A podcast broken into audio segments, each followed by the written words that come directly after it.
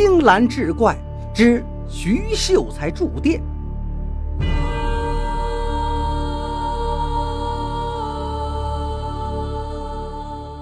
话说清乾隆年间，杭州秀才徐正阳前往京城赶考。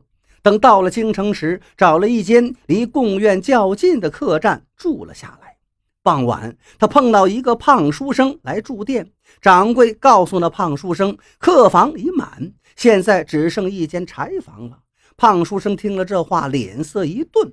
过了会儿，他低声询问掌柜，能不能帮他换个房间。掌柜摇了摇头。徐正阳听到这话，就对胖书生道：“出门在外，多有不便，你为何不肯住柴房呢？”胖书生面色迟疑了一下，掏出一小锭银子，说：“这位仁兄，可不可以将你的房间换给我？只要你愿意，这锭银子就送给您。”徐正阳并非贪财之人，就道：“银子不必，我跟你换好了。”书生顿时大喜过望，连忙拱手道谢。于是，徐正阳将自己的行李搬到了柴房里，就感觉这个地面有点潮湿，到处堆满了柴火。晚上，徐正阳铺开柴火，躺到了上面，正准备入睡，忽然外面刮起一阵风，把窗户吹开了。借着月色，徐正阳看到一个少妇从窗外飘了进来。只见她穿着花袄长裙，高高的发髻，脸如白纸。那少妇双脚着地后，立刻张牙舞爪地朝徐正阳扑来。徐正阳顿时吓得冷汗直冒，全身发抖，哆嗦道：“我与姐姐素不相识，何故来害我？”少妇闻言，仔细打量他一眼，停下了脚步，道：“这不是胖书生住的地方吗？你为何会住在这里？”徐正阳听到他说话与常人无异，就把和胖书生换房的事儿详细说出。少妇听罢，厉声道：“我与那胖书生有血海深仇，你速去把他叫来，以免我误伤于你。”徐正阳为难道：“如果我去把他叫来，岂不是助你作恶？你与他到底有什么仇恨？在下倒是十分愿意为姐姐排解排解。”少妇见他正直，长叹一声，道出了原委。原来这少妇名叫秋花，襄阳人士。她嫁给了一个农户为妻，不到两年生了一个孩子。而那胖书生是富户之子，家有良田千顷。农户呢，租了这胖书生家里二十亩田地，每日辛勤劳作，也是勉强糊口。可是去年农户突然重病，撒手西去，家里的重担都落在了秋花的身上。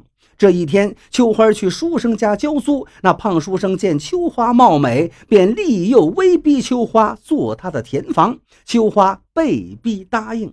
胖书生娶了秋花不久，便又喜新厌旧，把秋花赶了出去。秋花恼怒，与之理论，却被他一脚踹出门外，头撞石柱而亡。胖书生找人顶了罪，依然是逍遥法外。秋花冤魂不散，便一路跟着胖书生来到了京城。他算到这胖书生会到柴房借宿，因为柴房所处阴暗，便于下手，就现身出来了。徐正阳听完述说，当即转身去找那胖书生。胖书生听后惊骇道：“看来那个相士算的没错呀！原来秋花死后，他一直心神不宁。”进京之前，他找一位相士算过，相士叫他不要去柴房之地，便跟徐正阳换了房间。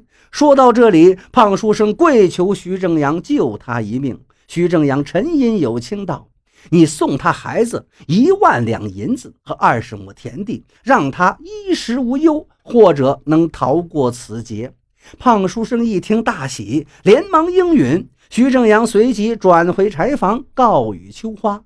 秋花听了，沉思半晌，道：“此人一贯是出尔反尔，言而不行，又当如何？”徐正阳说：“我让他立个字据，我来见证，你看怎么样？”秋花稍感欣慰，便同徐正阳去找那胖书生。胖书生看见秋花，十分的害怕，立刻写下了字据，表示等考完试回去就把银子和地契交给秋花的娘家人。秋花看了字据后，交给徐正阳说：“多谢公子两全此事。”徐正阳接过字据，藏在袖中。此事料理完毕。徐正阳询问秋花：“此番会试，我能否考取功名呢？”秋花盯着二人审看一会儿，对徐正阳说：“他能中榜眼，您呢？这次榜上无名。”徐正阳听后唉声叹气，胖书生则是手舞足蹈，狂喜不已，暗道。我若得了功名，当了官我就派人把那张字据抢回来。当晚，秋花拜谢徐正阳，转身走了。临走前，他回头道：“公子也莫要灰心。”第二天，徐正阳前往贡院考试，草草的将试题写完，便回到客栈收拾行李，回到了杭州老家。转眼半个月过去了。这天中午，徐正阳正在家中无趣。突然，两名公差走进来道：“徐正阳，你已高中榜眼，请速跟我们回京去吏部受职。”徐正阳闻听，大吃一惊啊，以为自己听错了，就让公差再说一遍。公差拿出公文，指着上面的名字道：“杭州人士徐正阳，绝对没错呀。”徐正阳确认自己真的高中了，不由得暗问自己：难道那秋花弄错了吗？当天，徐正阳骑快马跟着公差去了京城。到了吏部报到后，被调往湖北襄阳为官。接到调令，徐正阳感到真是凑巧，这湖北襄阳不正是秋花的家乡吗？他怎么会把自己调到那儿去？徐正阳不敢迟疑，当即带着官印往江南奔去。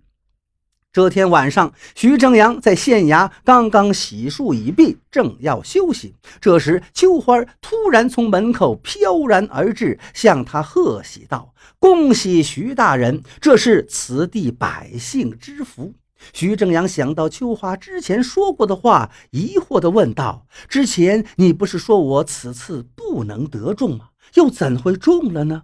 秋花笑道。我深知那胖书生心术不正，担心他若为官，必会抢了那个字据。再加上公子有恩于小妇人，就顺水推舟，暗中更改了你们考卷上的名字。结果中的人是您，他落榜了。徐正阳恍然大悟，感激道：“你放心，那字据的事我一定替你办妥。你安心的投胎去吧。”秋花点了点头，道：“那胖书生害我死于非命，他必得报应。”说着，朝徐正阳拜了三拜，就转身走了。徐正阳感念秋花的情谊，第二天一早就叫来胖书生，让他按照字据的条目将银子和田契交出来。胖书生落了榜，徐正阳又当了父母官，他也只好乖乖的听从。徐正阳让衙役拿着银子和田契。亲自往秋花的娘家赶去，他还没进门，只见一个老婆婆带着一个七岁的小孩就迎了出来。老婆婆边走边高喊：“徐大人来了！”徐正阳觉得奇怪，忙问老婆婆：“怎知自己姓徐？”婆婆对徐正阳说：“昨天晚上，女儿托梦给他说，徐大人会上门来，让他们早早的守在门口迎候。”徐正阳十分感慨，便搀扶着老婆婆进屋，将秋花的事情说了，跟着又拿出了银子和地契。老婆婆接过这两样东西，是感激涕零。